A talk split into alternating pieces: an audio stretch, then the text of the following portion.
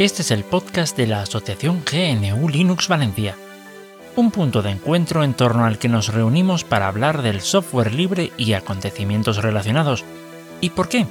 Pues porque sin software libre no hay democracia. Aquest és el podcast de l'associació New Linux València, un punt de trobada entorn del qual parlem de programari lliure i tot allò relacionat, perquè sense programari lliure no hi ha democràcia.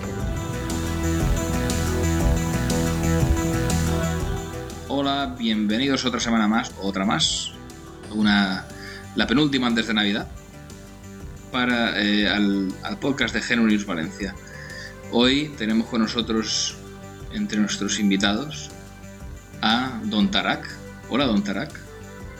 Hola, don José. Paso por mi casa. Por su casa no pase porque estoy Muy en bien. está lejos. Bien, y luego tenemos también a Alex, otra semana más. Hola, Alex, ¿qué tal? Soy yo, soy yo, sí soy. Bien, es él. Y yo presentando a Alejandro B, porque está Alejandro F también. Bien, esta semana pues traemos cositas. Eh, yo creo que empezamos por Tarak, si te parece. ¿Qué te parece? Cuéntanos un poco. Pues no sé por dónde empezar, si metiéndoos miedos, si dejándoos alucinados o yo qué sé. Puedes empezar por las criptomonedas, que es lo que nos gusta a todos. Vale, a ti, a ti te gusta que haga sangre de los criptobros, así que pues vamos a por los criptobros. Bien, esta noticia la he titulado Malware Cachondo. Y eh, bueno, hay una hay una nueva de estas modas de TikTokers que es hacerse vídeos estando en pelotas y le pasas un filtro que como que le pone un como que le pone un fondo borroso o semitransparente al, al vídeo. Entonces no se ve que no se ve el cuerpo. Bien, pues resulta que un par de cuentas de TikTok estuvieron publicitando un servidor de Discord donde supuestamente se podía conseguir software para quitar el filtro y ver a la persona en pelotas. Vamos, eh, teniendo en cuenta eh, la edad de los usuarios promedio de TikTok, vaya puto asco de escenario. Pero bueno, em, resulta que si seguías los pasos y descargabas el y descargabas el programita de marras o de marranos más bien, pues era un era software malicioso, usaba técnicas bastante ingeniosas para eh, para sortear las defensas de antivirus y tal, que ya las comentamos en su momento, de hecho, la mayoría de ellas, y se dedicaba pues a mm, podía hacer bastante destrozo dependiendo del sistema, desde robar con- eh, contraseñas, cuentas de Discord o de criptomonedas, hasta incluso eh, robar archivos en general del ordenador. Bastante impresionante este malware. Y, bueno, ah, no sé. am, gente, no descarguéis mierda rara de, de sitios así, eh, no sé, aleatorios.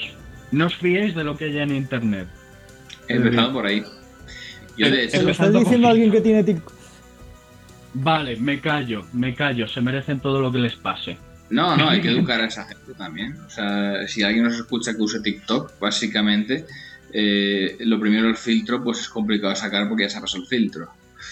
Eh, tendrías que ir ya, supongo, al servidor y aún así creo que ni que en el servidor estaría el- para quitar el filtro, si vais para, si vais- A si vais para eso.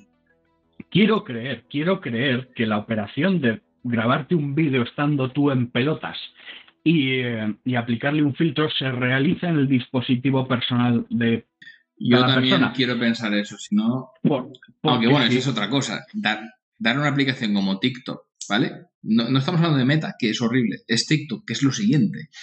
Eh, dar a esa aplicación datos de ti en pelotas. Es que esto no sé si es peor que lo que hablaste de otro- la semana pasada, hace dos semanas, Alex, sobre el tema de, del, del TikTok posesivo. Pero... pero, El ostras, TikTok Now, sí, sí. Hostia, sí, es, Sí. Si te paras a el- pensarlo es en plan TikTok hecho novia Yandere ahí. ja, ja, ja, Eres Y mío. con sexting y todo. pero bueno. No, no, es, es- es absurdo, pero... Sí, que ahora, Sí. ahora el, el TikTok Now, por cierto, eh, eh, con mis no sé cómo llamarlos, eh, la peña del tío que tiene el TikTok que me lo enseña a veces, porque les voy, se me olvida y me da mucha pereza hablar de esto, pero les pregunto de cómo va lo del TikTok Now tal, y me enseñan que ahora el, el TikTok Now, era súper de esperar, porque ahora el TikTok Now en el menú de TikTok ya tiene su sección propia para que no tengas ni que descargarlo. O sea, ya lo tienes en TikTok y se, te vinculas la cuenta tal y ya puedes ver la puta vida de los demás. No sé si puedes subir fotos. No, no, no, no encuentro una razón por qué TikTok no haría esto.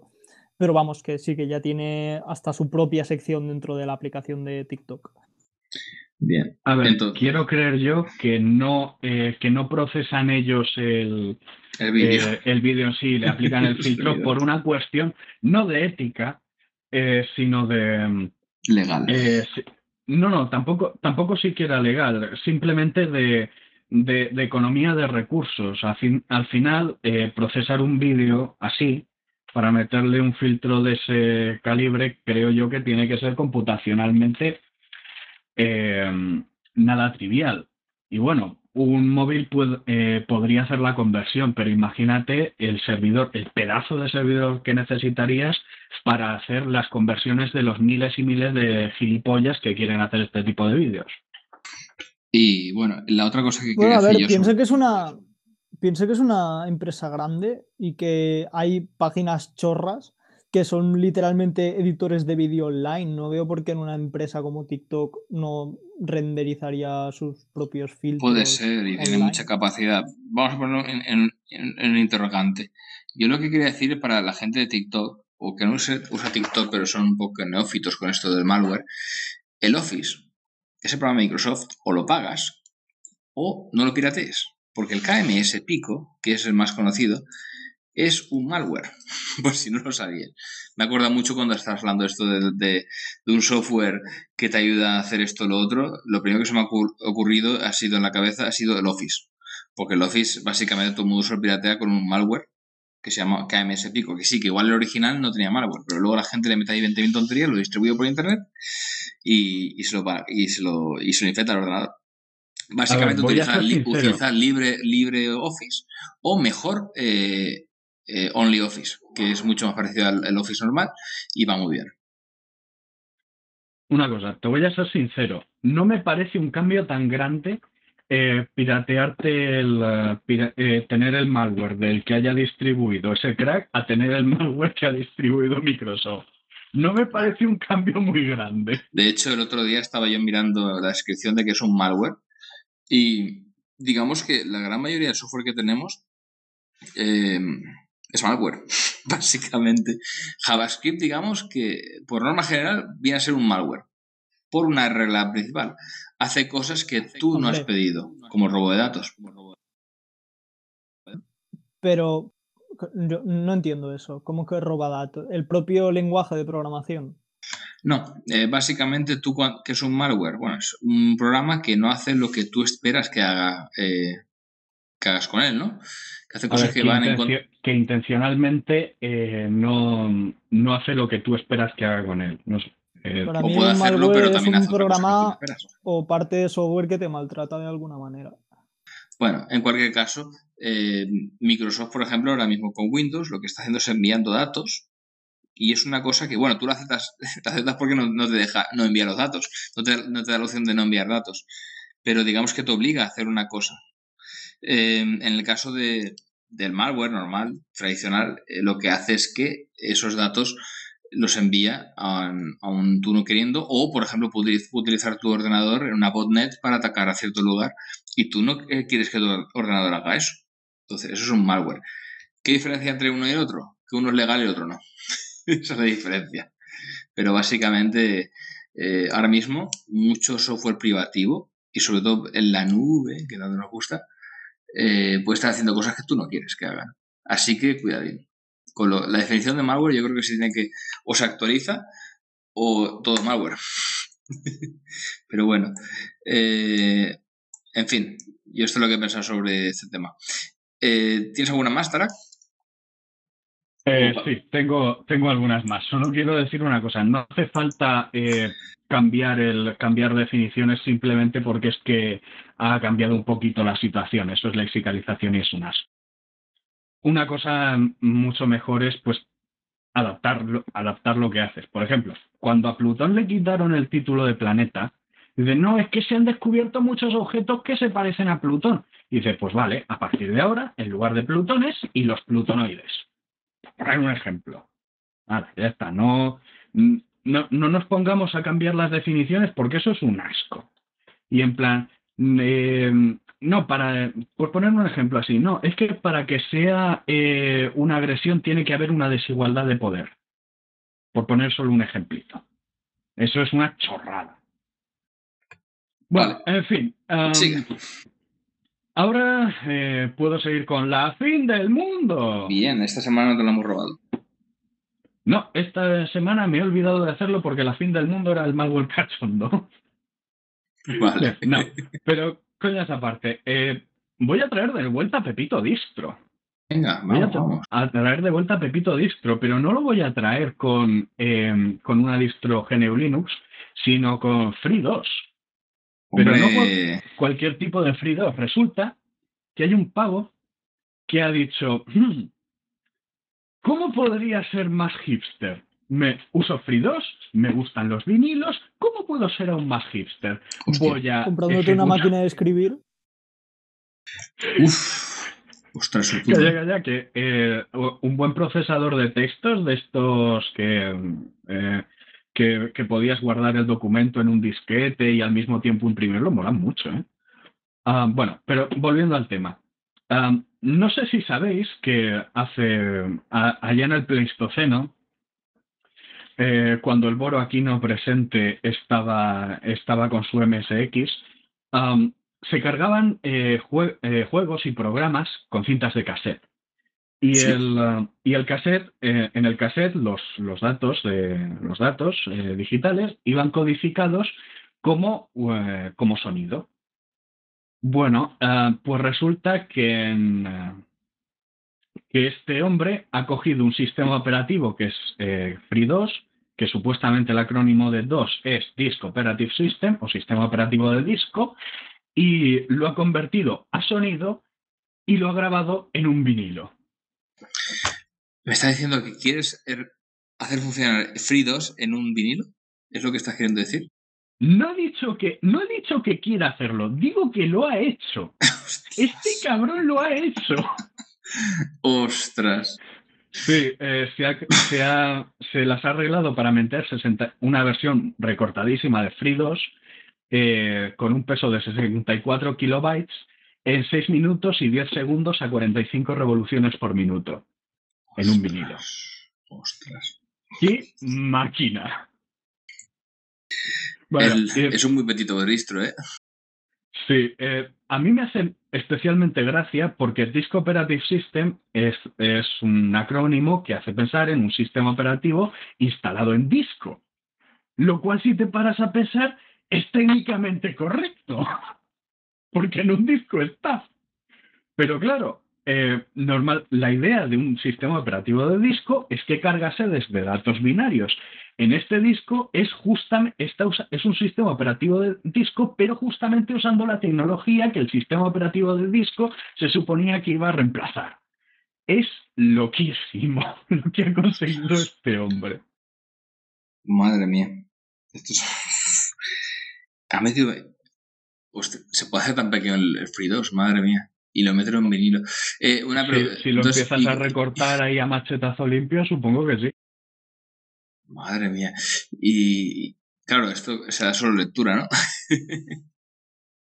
No, a ver, el sistema operativo carga en RAM, así que técnicamente creo yo que debe ser posible hacer todos los cambios que quieras y em, usar los programas que quieras y guardar los cambios en un, en un floppy o en una Sí, o, en sí. un- o en una cinta de cassette o algo y en el siguiente reinicio no creo que después es demasiado difícil em, recargar todo el entorno.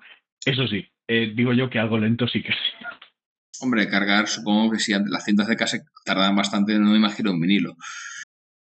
Ah, no, a ver, el vinilo 6 minutos 10 segundos para estos 64 kilobytes. No está mal, no está Y mal. las, y las cintas de cassette, a ver, dicen, no, tardabas horas. No, a ver, no te pases, que yo he hecho mis experimentos y mis jueguecitos y, eh, y los programas más grandes para aquellos ordenadores tardabas en cargarlos 20 minutos como máximo. Estaba ahí, alre- estaba ahí. no- Si no- funcionaban. Sí, pero eso normalmente tenía que ver con los problemas de grabar en cassette, que tienes única, no es simplemente darle a grabar y tal. Tienes que ajustar bien los volúmenes y demás. Sí. Y asegurarte de tener el equipo en buenas Sí, condiciones. pero Si me, lo usas me en- refería a, por ejemplo, eh, cargar juegos en la Spectrum, que muchas veces pues no cargaban bien y los tenías que volver a cargar. Sí, pero eso, eh, en, en mi experiencia, tiene más que ver con, eh, tiene más que ver con el, con el mantenimiento del, ah, de- de la- del aparato de, de cinta que, que con el sistema en sí. En fin, am, ¿continuamos o dais alguna noticia Doy vosotros? doy. Bueno, yo tenía un- una extensión del Firefox que se llama E- Easy Image Blocker, que, bueno, funciona, funciona. Que lo que hace es bloquearte las imágenes, o sea, no las carga, las deja eh, como si estuvieran negro, o sea, no carga nada. ¿Y esto para qué serviría? Pues sir- sirve básicamente para que tú, cuando cargas una página web, en vez de tardar de mil millones de años, te tarde nada. Te cargue el texto y ¡pum! Se te carga la página web. Es muy, muy flexible y encima te ayuda a trabajar solamente con texto. Eh, las contras, obvi- obviamente, es que no puedes cargar las imágenes. Eh, pero hace unos días funcionaba bien, pero ahora no sé qué está pasando, que no me deja la opción. Este supuestamente, este Easy Image Blocker, y Easy Image Blocker, lo que tienes es que tú podías hacer clic sobre la imagen no cargada y la cargaba. Y es una, es una cosa que yo estaba buscando desde, hacía tiempo, desde que utilicé Gemini, porque es lo que funciona en Gemini. Gemini tú eh, tienes la opción de apretar la imagen y cargarla a tu, a tu gusto. No te carga directamente y no te hace que la página web te tire el navegador por la, por la. Entonces, eh, lo he probado ahora y no funciona la, la opción de carga. De todas maneras, antes de empezar a grabar he hablado con Tarak y él sí que tiene una extensión que es bastante guay. ¿Cuál es Tarak? Pues bien, eh, yo tengo varias, eh, varias extensiones puestas, de hecho tengo bastantes extensiones puestas. Una es Image Block, simplemente hace eso. em, Cuando la activas, te va a bloquear, eh, cuando la tengas activada, va a bloquear todas las, eh, todas i- las imágenes de la página que cargues con esa, con esa, con el- a ver, te pone un iconito que es de hecho de pues el típico iconito de una imagen. Si activas el, el plugin, ah, la web que cargues con ese iconito activado no va a cargar ninguna imagen.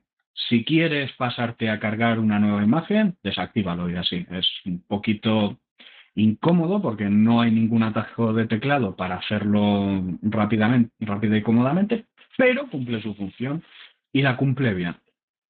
El otro que tengo es el Video Autoplay Blocker, que, es. el- que lo que hace no es, em, es un poco a diferencia del otro, em, simplemente eh, tienes que darle a cargar el vídeo y una vez eh, lo, se pone a cargarlo, eh, tienes que darle a otro botoncito extra.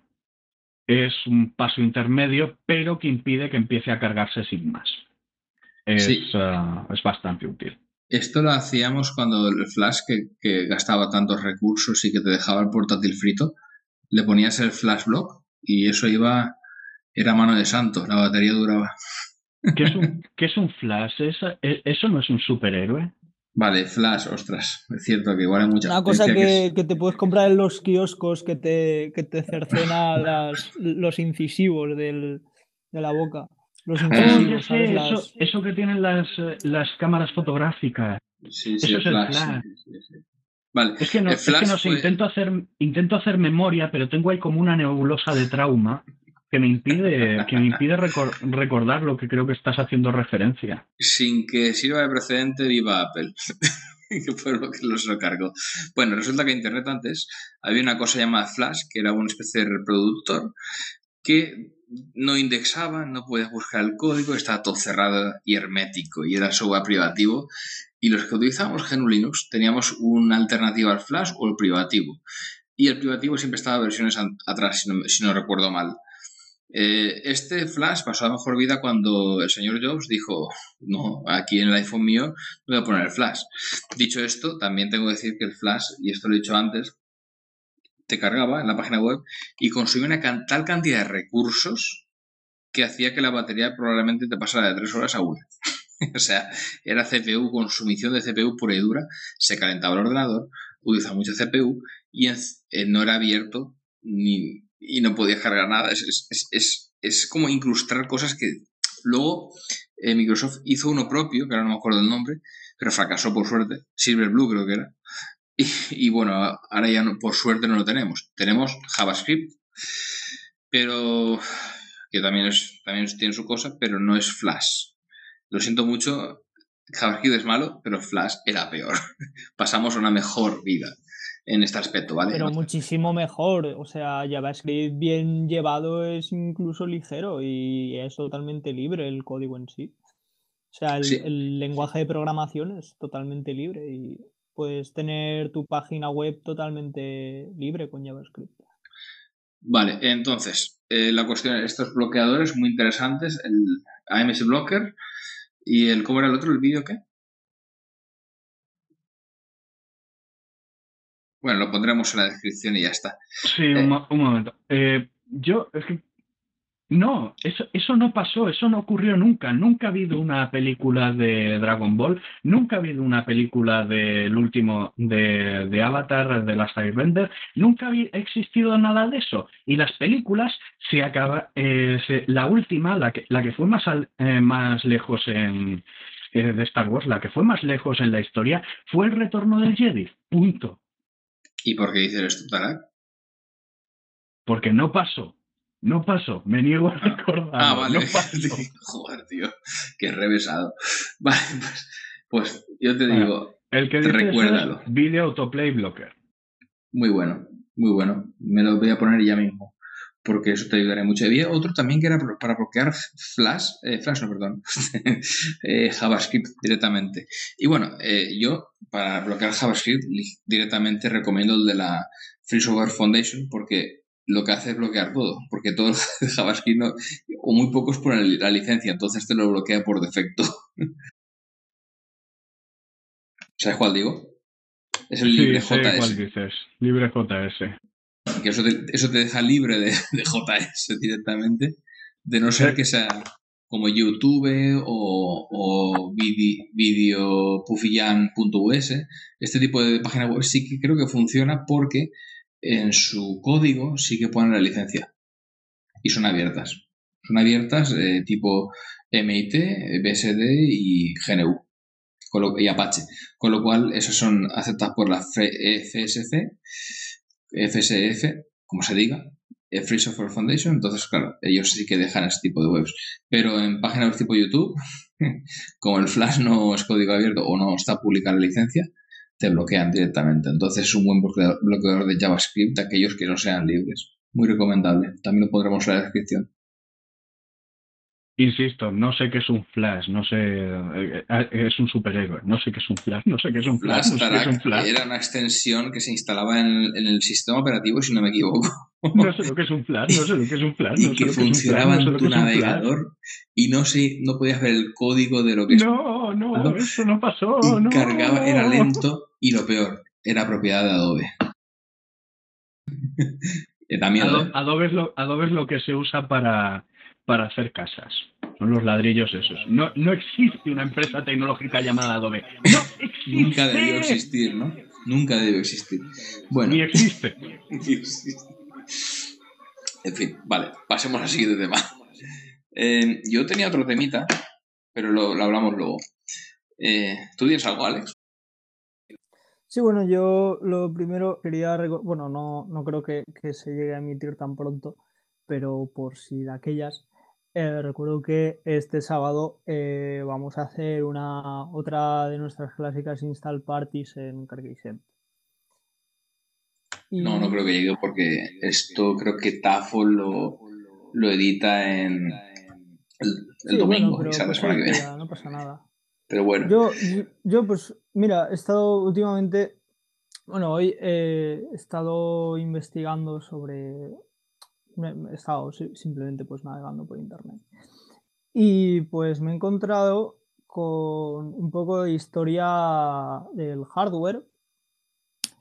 Y pues he visto, por ejemplo, que el, me ha recordado bastante al ejemplo que suele dar en sus charlas Richard Stallman eh, con, su, con el, la funcionalidad que tenía para maltratar a los usuarios la tecnología de Blu-ray que impedía la copia y tal. Pues eh, cuando salió la, un- una consola de Nintendo eh, que se llamaba la, GameCube, que es la antecesora de la Wii, eh, venía con unos, unos discos, unos mini, un- una revisión del minidisc eh, que estaba hecha por ellos, era un modelo de disco fabricado por ellos. Y esto eh, tenía, o sea, eh, era, era tan privativo esta, este formato que tenía unas, unas muescas eh, que se escribían a nivel milimétrico en estos discos y que básicamente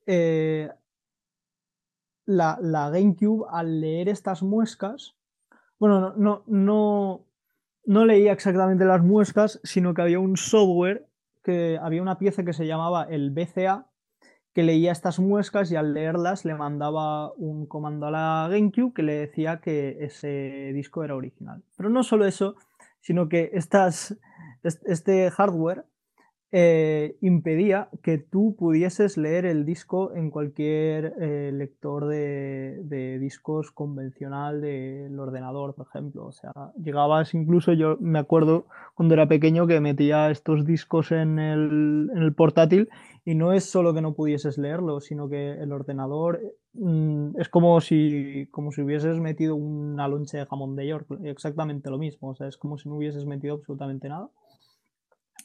Y, y bueno, que eh, más tarde pues eh, se encontraron que, eh, maneras de evitar el, el BCA este, porque como era un componente que mandaba, permitía a la GameCube leer el disco, simplemente retirándolo pues funcionaba. Entonces pues salieron dispositivos y chips que lo arreglaban y bueno, a día de hoy simplemente la gente, o sea, todo esto ha evolucionado a que la gente directamente por el puerto del mando de la GameCube conecte una Raspberry, eh, eh, una Raspberry Pi 0 de estas eh, con un conector de GameCube y eso ya te lo hace todo, o sea, te quita el te puedes conectar ahí ROMs para jugar a juegos, emuladores, homebrew channels, lo que quieras. Y también he estado... la- suelo preguntar si me escucháis, pero ahora os escucho, porque... sí, yo te escucho, yo te escucho. Ah, vale, vale. Eh, también he estado eh, investigando sobre la historia de- del iPhone, ¿no? que fue un, un invento que nos guste más o menos, fue totalmente revolucionario para eh, cómo entendemos hoy en día los smartphones, ¿no? Cosas eh, que hoy consideramos tan obvias como ampliar con los dedos una imagen o, que al girar la pantalla esta se adapte a... pues, fueron conceptos totalmente revolucionarios y parece muy curioso de que a pesar de esto eh, se, o sea, se o sea, mola mucho ver la conferencia del primer iPhone de cómo el tío hace zoom a una foto del perro y todo el mundo jadeando. ¡Eh! ¡Qué bien! ¡Qué! Aplaudiendo a lo bestia. Como, y, y- y- claro, para nosotros hoy en día es ridículo ver cómo muchísima gente aplaude a un tío haciendo algo tan simple como hacerle zoom a una foto con, con los dedos, ¿no? Y, mirando más, porque yo nunca he tenido un, iPhone. Y me, yo tuve un smartphone ya cuando en la época de Android y tal. Yo tardé mucho en tener, en, en tener teléfono por 2015 por ahí. Y, em, y me, me sorprendieron cosas como que no venían, eh, o sea, tú no podías instalar aplicaciones, te venían las que te venían y ya está. Eh, y el concepto de tienda de aplicaciones lo inventaron los... Es una conclusión a la que he llegado yo, lo crearon los hackers. Porque la, gente que estaba en, en, iPhone, o sea, tenía unas, unas aplicaciones y tú no podías tocar nada. Y los hackers desarrollaron una aplicación eh, que tú instalabas mediante el ordenador por un cable tal, como cuando ruteas móviles, eh, que se llamaba Cycle y que era eh, pues un, gestor de software que te permitía instalar software de, la comunidad. Y, y me, pareció muy bestia. Y también cosas como, por ejemplo, que permitiesen grabar vídeo, porque el iPhone era un teléfono que que solo podías hacer fotos y no podías grabar. Y, y, pues reproducir música. La atención. ¿No podían reproducir música? Sí, sí, sí que podían, sí, música y fotos. Sí, sí, podían hacer fotos, pero grabar vídeo no. Que es una cosa que me recuerda un poco al, al, al PinePhone, ¿no? Que tiene esta característica peculiar que puedes en el sistema. Es una cosa que quiero investigar y que quiero llegar a hacer funcionar, pero que por lo visto eh, sí que puedes hacer fotos, no hay mucho problema en eso, pero a la hora de hacer vídeos, pues ya la cosa no funciona tan bien, porque, eh, bueno, por su. No. Tarak eh, dice que no tiene mucho sentido que diga esto porque se supone que con un giga de RAM y con ese procesador debería de poder grabar sin problemas, pero por alguna razón pues la, cámara empieza como a, retardar los frames y acaba por desincronizarse el vídeo con el audio y acaba siendo un desastre grabar con un PinePhone. Para esta cámara fotos, ¿no? Digo. Ya que sí que ahora la gente, todo el mundo quiere tener un smartphone, ¿vale? Pues ¿no? Eh, no voy a meterme con este tema porque siempre nos metemos en el mismo tema, el mismo problemilla. Pero bueno, eh, si el iPhone fue revolucionario, pues bueno, fue revolucionario el tema de marketing, básicamente, porque realmente los smartphones tenían más tiempo de, de lo que el iPhone. Yo me acuerdo que el Nokia Communicator 9000 tenías para hacer multitarea, tenías teclado, eh, hacer fotos. No estoy diciendo que estén inventando el, concepto de smartphone ni el concepto de, una máquina con, pantalla táctil.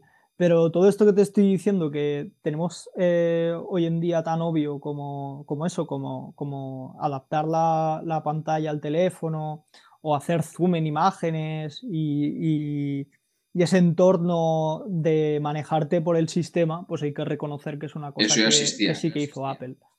Eso ya ¿Lo de hacer zoom a una imagen? Sí. Con, los Nokia estos viejunos también se puede hacer zoom. Yo me acuerdo. a ver, Apple lo que, lo que hizo fue un marketing excelente y coger todas las buenas ideas y mezclarlas, como diría José Mota, a la luz al, al, ¿cómo era? A la lumbre del puchero o algo así, que decía. Y, ojo, no todas las buenas ideas. Había también cosas que no eran, o le faltaban funcionalidades, que al final el iPhone fue un producto de marketing, vamos a ser sinceros. Sí, pero quiero decir, esas cosas que dice eran ideas muy buenas y lo cierto es que supieron cocinarlas bien todas juntas. Evidentemente, eh, era un mundo que estaba bastante en pañales y no se sabía muy bien qué iba a querer la gente. Así que, pero bueno, que, que ahí está, que les salió un producto decente, con muy buen marketing y donde metieron todas las buenas ideas que se les ocurrió. Y, tuvieron la, mayoría, la maravillosa idea de no meter flash. Sí. De hecho, otra cosa, otro factor que ayudó mucho al iPhone y que ayudaría a cualquier ordenador fue la creación de redes 3G. Pues, creación no, a la generalización, digamos porque si no se os acordáis, yo me acuerdo porque lo tengo todavía, eh, Internet 2G era lento de cojones, vamos a dejarlo así. Y iPhone lo que hace es, pues, incorpora el, bueno, incorporar no, tenía el 3G, creo que usaba 2G también, pero bueno, lo que ayudó a los smartphones a popularizarse es que tú ibas navegando por la web y no sufrías. Cuando tú cogías un smartphone y te querías descargar la página web una imagen, era la muerte en vida. Vamos a dejarlo así. Entonces, ¿qué pasa? Que la gente empezó a usar el smartphone. Por una parte, ya Nokia tenía un mercado potente, estaba sacando ya el Symbian versión 5 creo que era, hablo de memoria, y era un, tenía un buen mercado. Lo que pasa es que, claro, eh, no lo promocionó, ya, ya tenía la idea de que era una marca muy potente y no lo promocionó tanto como el iPhone. Y luego salió Android, salió Migo creo que era antes, y luego salió iPhone, eh, luego Android, Android, y ahora su historia ya se conoce. Pero básicamente el triunfo de los smartphones yo lo achaco más que a iPhone a la creación de infraestructura de telecomunicaciones. Y no barro para casa, ¿eh? Porque sin toda esa cantidad de, de, cambios de tecnología y sobre todo después de la aparición del 4G, yo te aseguro que utilizar un, smartphone es un sufrimiento. Pero bueno. Como debería ser. Básicamente, sí. Pero bueno, lo que digo es eso, que está muy bien achacable al iPhone, pero realmente el iPhone no hizo, que, lo que quiero decir es que no es tan achacable al iPhone, sino a, a la creación de infraestructura eh, y, a la, y al abaratamiento de costes para el cliente. Porque yo no sé si os acordáis, pero hace años los paquetes de datos eran muy míseros y muy pocos datos se daban. Tú siempre ibas mendigando de wifi. Eso para los que no os acordéis. Eh, ese cambio fue el que los, los iPhones sí, sí, eh, la, época de que todos los cafés se vendían con que tenían zona wifi. Eso ya, Por eso, ya que, está muriendo. ¿eh? Que perdemos la memoria muy rápidamente. Pero bueno, yo quería hablar, hablando de memoria y de cosas de estas raras, yo voy a unas semanitas hablando de Internet. de hecho, tenemos todavía pendiente de contar, contar con, con Tafel, y hoy tenemos un, un, este, un podcast pendiente sobre la historia de Internet y, bueno, desafíos y todo. Pero yo voy echando píldoras. Resulta que el creador de, de Internet, Tim Berners-Lee, ha, digamos, intentado crear una especie de protocolo, sistema de archivos llamado Solid, sólido, que lo que quiere hacer es que tú, todos tus datos, todos tus datos estén metidos en un pod y ese pod tú lo puedas compartir o no con aplicaciones. Digamos, imagínate que tus datos de Facebook, de Meta, eh, ahora mismo son datos de Meta, están en el servidor de Meta. Tú lo que haces con el Solid, lo que, lo que pretende es que se utilice un tipo de archivo para los datos y que la clave de ese archivo la tengas tú. Sea abierto para todo el mundo y tú solamente puedes hacer con tu clave. Cuando tú quieras que, por ejemplo, en tu iPhone tengas Spotify y tus listas y tu información de datos, tus gustos, los quieres compartir con Spotify, los compartes con ellos, les das, tu acceso y pueden acceder a tus datos. Luego, cuando te cansas y dices, ya quiero que Spotify tenga mis datos, le revocas la, la, clave y entonces generas una nueva y se la das a los que tenían. Más o menos funciona así. No lo acabo de entender porque me puse a ir a mirarlo y hoy no tenía mucho tiempo. El problema que le veo a esto es que eh, los datos se pueden copiar. Debo mirarlo un poco más. Pero la, idea de tener datos propios para uno y poder compartirlo, yo la veo muy potente. El problema que le veo es que si ellos acceden a tu clave y pueden conseguir los datos, debe haber alguna manera de prevenir que esos datos se puedan copiar en sus servidores. Si no, volvemos al, al, peldaño primero. Y luego el otro problema es el problema de, los de las cookies no tiene nada que ver, este, esta cosa no tiene nada que ver con las cookies, pero tú cuando te metes en una página web, ¿qué haces? Le das a aceptar todo. ¿Vale? La gran mayoría es aceptar todo. Déjame en paz. Lo mismo pasaría aquí. Dices, sí, sí, sí, toma, la clave, la clave. Estamos ante el mismo problema. La diferencia es que igual hay gente, pues como ahora con las cookies, que, que sería más precavido. Pero no sé, tengo que aprender más sobre, sobre el tema. Os mantendré informados sobre el proyecto Solid. Solid. No creo que llegue a mucho, la verdad.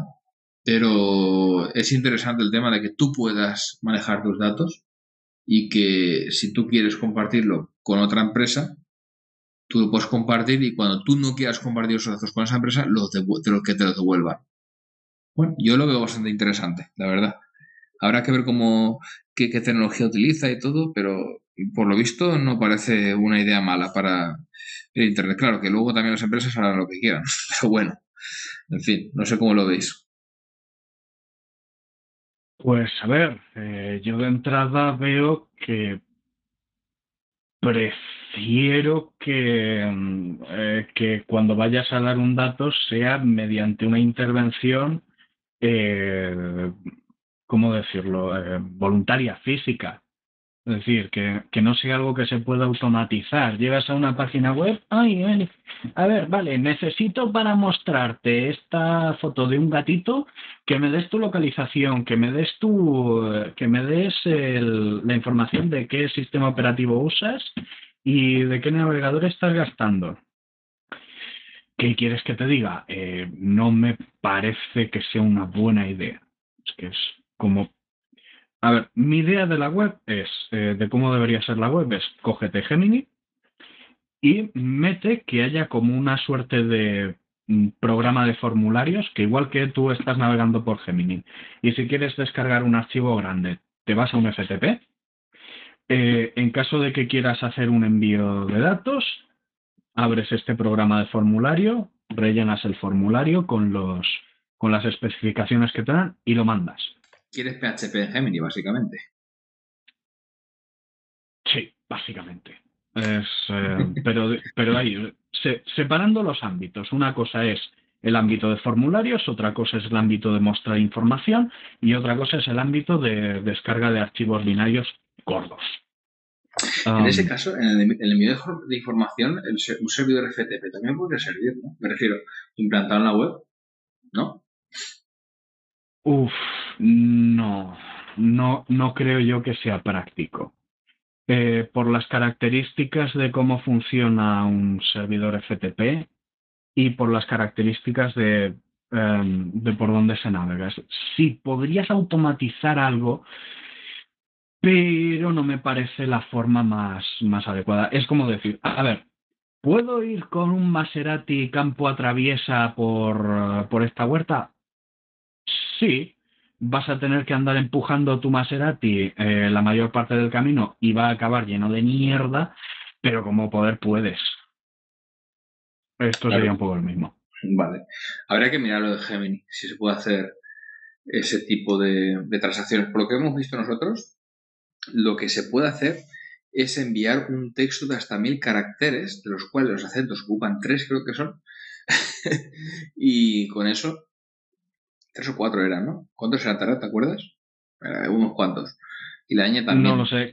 creo que creo que dependía del um, creo, creo, que dependía de la de la implementación. Sí. En cualquier caso son mil caracteres. No da para poco, tampoco para mucho. Mm, la verdad es que habría que mirar cómo se hace, pero poderse se puede hacer. Hay, ¿cómo se dice esto? Eh, libros de visitas que en Gemini que funcionan. Y directamente sobre lo que tú dices de Internet es así. Es, es una página web estática, sencilla, en la cual tengas información y alguna imagen. Y un vídeo también, ¿por qué no? vídeo, ¿por qué no? ¿Vale? Pues con el vídeo. Pero no intrusivo, que tú cliques sobre encima, como las extensiones estas, y puedes hacer el vídeo. Pero no vídeo obligatorio, que te lo ponen en tu cara. Tampoco eh, imágenes interactivas, GIFs, por ejemplo. Que sea sencillo. La web es información, es aprender, es compartir. No sé si os acordáis de esas cosas que hace 10, 15 años se daban por sentadas. Pero ahora ya no. Y Gemini de momento pues sigue siendo así. Y no se, no se pretende actualizar el protocolo. Y es lo bueno. Pero bueno, eh, yo estoy a la espera de ver qué pasa con este proyecto. Lo veré un poquitín más, a ver de qué va. No tengo muchas esperanzas, la verdad. Pero, ¿por qué no? Es del bueno de Tim, el que se cargó a Gopher. Pero bueno. Eh, en fin. ¿Tienes algo más por ahí, por la chistera? Pues de hecho, ya que has abierto este melón, aprovecho para, aprovecho para hablar de un, de un programita que es curioso, se llama Tribler y es, um, es, a ver, es una mezcla de torrent Virtud y Tor. Es, eh, es, en principio una modificación del protocolo torrent para poder funcionar a través de Tor. tiene su propio eh, sistema para hacer búsquedas incorporado, de forma que ya no, ya no pueden ya no pueden fastidiar echando abajo de, eh, Pirate Bay o algo así. Y además soporta, entre comillas, el streaming, que el streaming básicamente es baja de forma secuencial tan rápido como puedas esto, eh, este vídeo. No es, ah, no, no, no, es algo extraordinariamente complejo, pero sí que parece útil.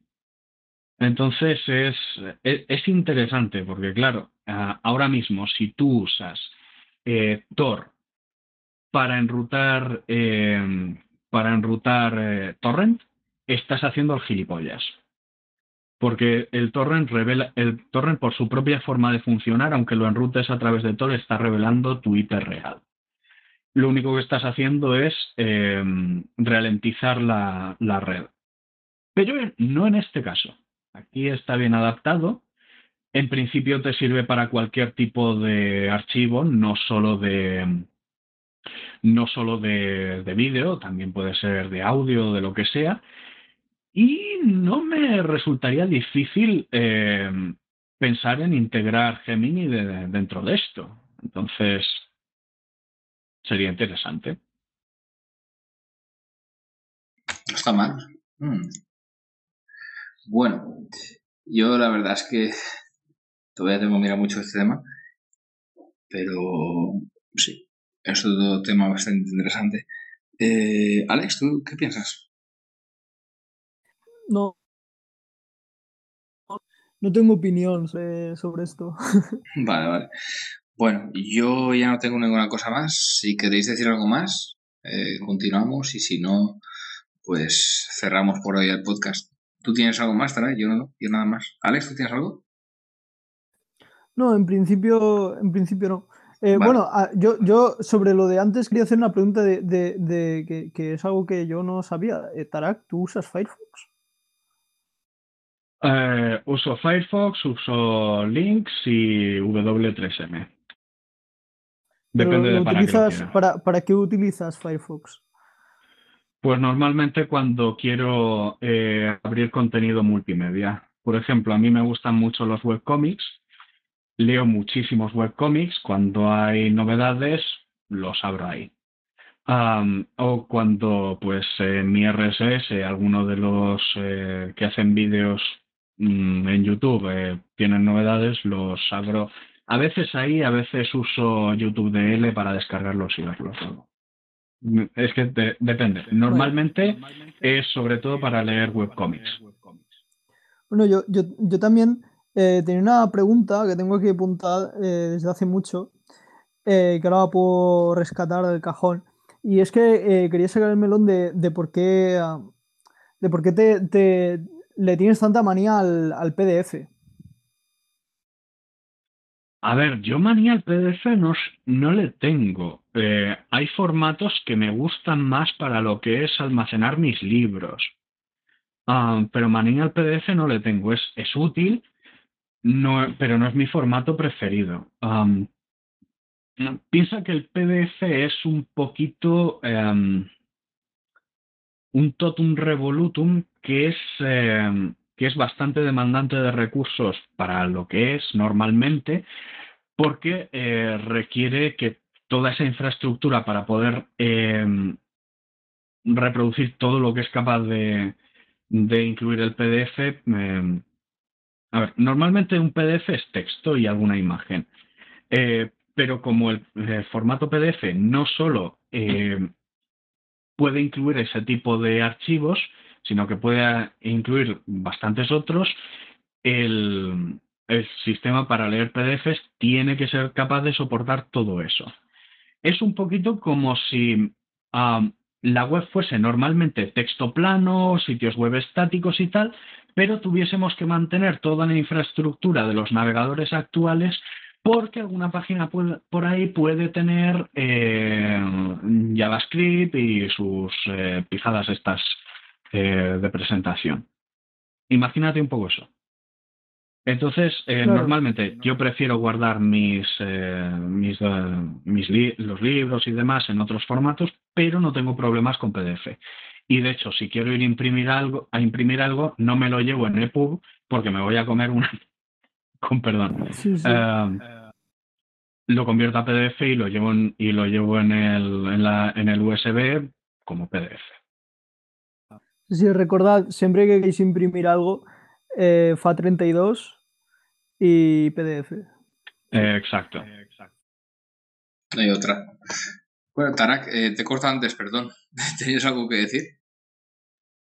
Ah, sí, eh, que esto que hemos eh, esto que hemos comentado de Solid y de Tribler bien podría ser nuestra sección de hoy del Maleus Maleficorum. Sí, sí, perfectamente. En fin, nuestro martillo de las brujas personal. Y Sí. me queda la entrada de hoy de otra mierda para el cajón y de la sección patio de juegos. Que no me acuerdo si se llamaba así o de otra forma, pero la he rebautizado. Ya da igual, ¿no? Bueno, Bastante. um, en otra mierda para el cajón tenemos noticias de las Raspberry Pis. Um, eh, lo que nos dicen Oh, desde la... Me interesa mucho esto, lo de, lo, lo de los, lo de los polis, ¿no? No, eh, no, paso de eso. Es una elección de personal desafortunada, aunque puedo entender por qué la han hecho. Pero bueno, no, es eh, que los responsables de la asociación eh, Raspberry Pi han, han hecho un una serie de comunicados y dicen, bueno, mira, a ver, por cuestiones de la cadena de suministro, estamos siendo capaces de reconstruirla. Vamos a asegurarnos de que a los distribuidores autorizados empiece a llegar de nuevo, eh, de nuevo material para que de esa forma no veamos estas eh, Raspberries a ciento y pico largo de euros, que eso la verdad es que daba vergüenza de ver. Y dicen que... ah, sí, ya están arreglando la cadena de suministros y que hacia abril o mayo esperan tener niveles prepandémicos eh, de disponibilidad. Ya para mitad del mes que de, del mes que viene, del año que viene, pues esperan tener una disponibilidad lo más eh, ellos dicen ilimitada, nunca es ilimitada de verdad, pero bueno, ahí está. Am, eso sí, mientras tanto, eh, la Pi 0 eh, y la Pi 0W van a pasar de costar de 5 a 10 euros y de 10 a 15 euros. Porque sí, están ¿Se arreglando le puede la... poner sistema operativo esas cosas? ¿A las 0? Pues no veo imposible correr CPM o incluso Sí, le, le han ¿eh? puesto de MS2 o FreeDOS es de estos, sí. Y también Linux, creo también. ¿eh? Vino por ahí, pero sí. Creo que a la, a la 0... La 0 es la, la que tiene muy poca RAM y todo esto, ¿no? Sí, sí, tiene muy poquita. Sí, Ah. creo que le han puesto uno de estos. A ver, tiene una barbaridad de RAM para estándares de los 80. Ya, eso es cierto. Pues bueno, esta es la, esta es la noticia de otra mierda para el cajón. Parece ser que las profecías del profeta Agonías no se están cumpliendo. Eh, parece ser que en un futuro cercano no vamos a fundir los microchips para fabricar Y no nos espadas. quedaremos sin memoria. Ya, En serio, eh, fundir eh, se lo crean o no nuestros queridos radioyentes, hay gente que se cree en serio que fundiremos los chips que están hechos de silicio y normalmente la carcasa es aluminio para fabricar espadas, porque el silicio se funde a temperaturas muy bajas y es tan resistente como el aluminio. En fin, En fin, sí. sin comentarios. Muy cyberpunk. No, Pues mira, tonto, yo, tonto.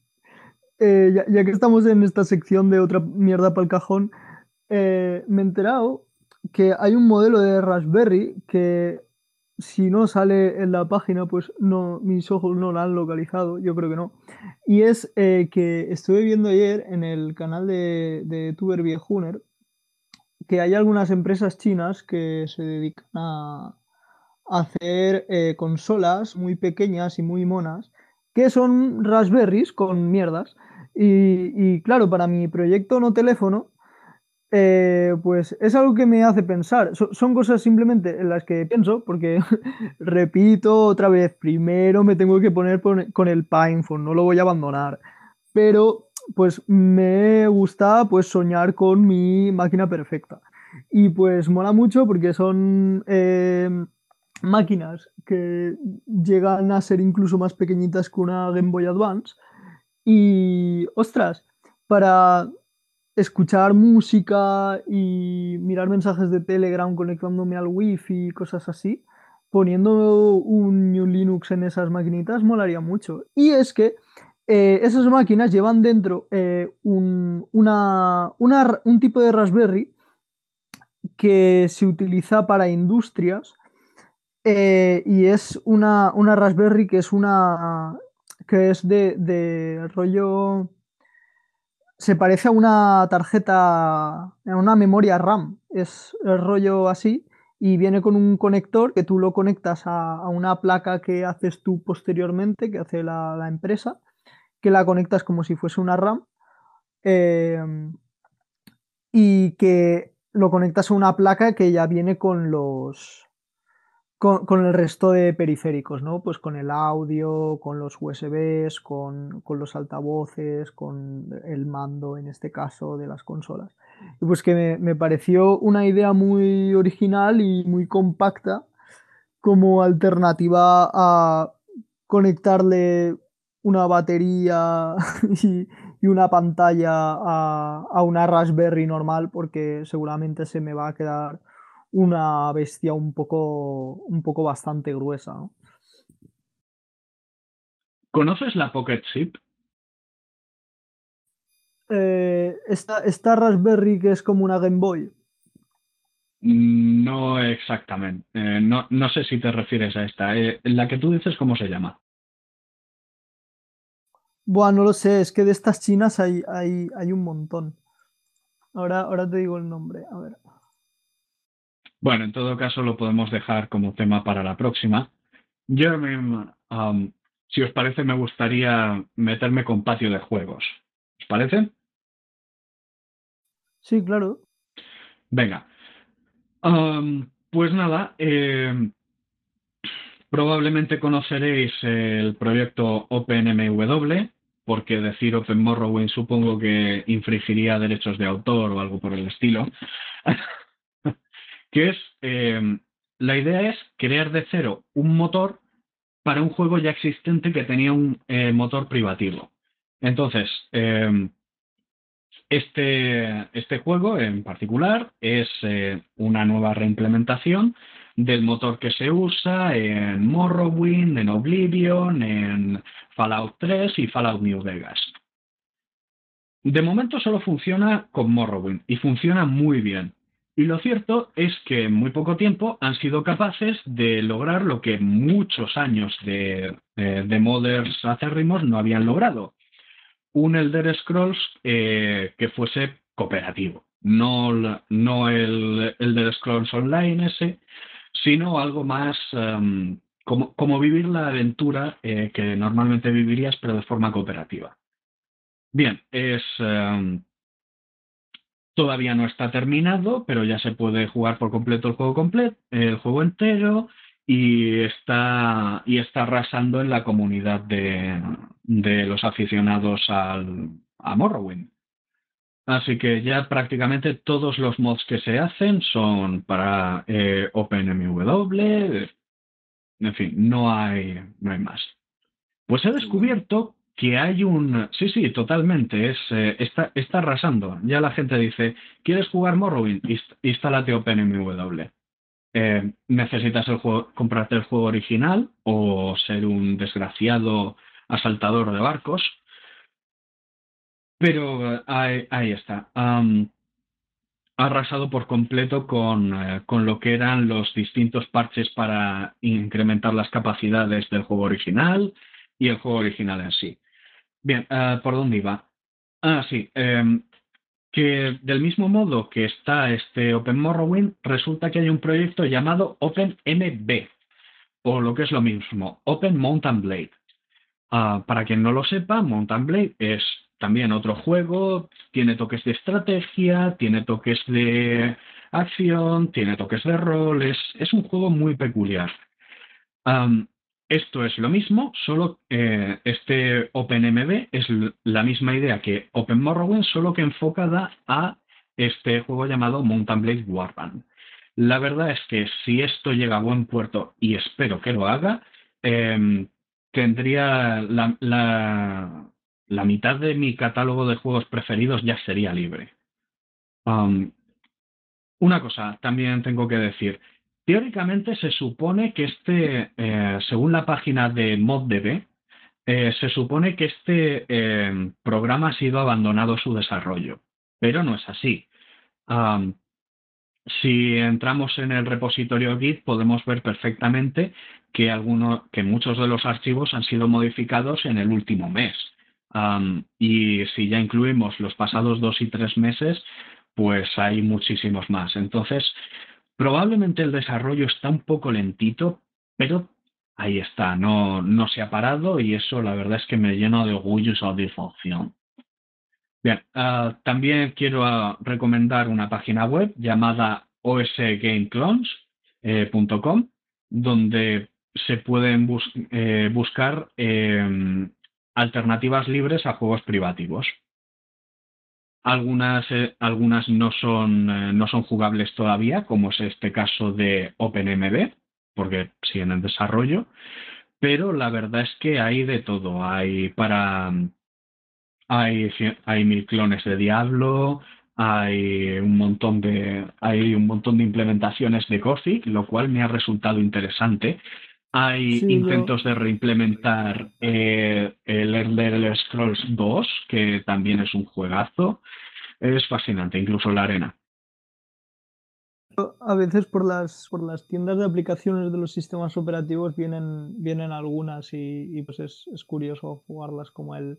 Eh, ayer estuve probando, por ejemplo, el, Tuxemon, que es un, es, un, es un Pokémon libre, y también el, el Open Liero X, que es un, es un Worms libre. Pues mira, es interesante. De hecho, eh, también ahora que caigo, eh, vi, un, eh, vi una suerte de clon del Comandos. Probablemente mucho mejor que este, que, que este por el que se, se, espera que paguemos. Mm. Comandos era un clónico del, del Metal Slug, ¿no? de ese comando. Comandos era el juego este. Ah, vale, sí, sí, sí, sí, sí, que rollo como los primeros Fallout, sí, sí. Mm, a ver, sí, era como si los Fallout eh, tuviesen una noche loca de pasión con Splinter Cell. Ahí con todo el tema del sigilo, esconder los cuerpos y todo eso. Sí, sí, sí, sí. bueno, pues yo creo que ya hemos llegado a la horita. Lo dejamos ya, si, si nos importa. Sí, yo por mí lo dejaríamos aquí. yo me he quedado sin sabia. Perfecto. Pues nada, ya la semana que viene nos veremos.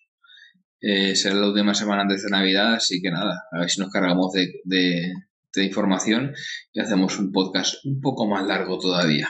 A ver si la semana que viene podemos superar la hora y media. Yo lo pongo como, como mínimo.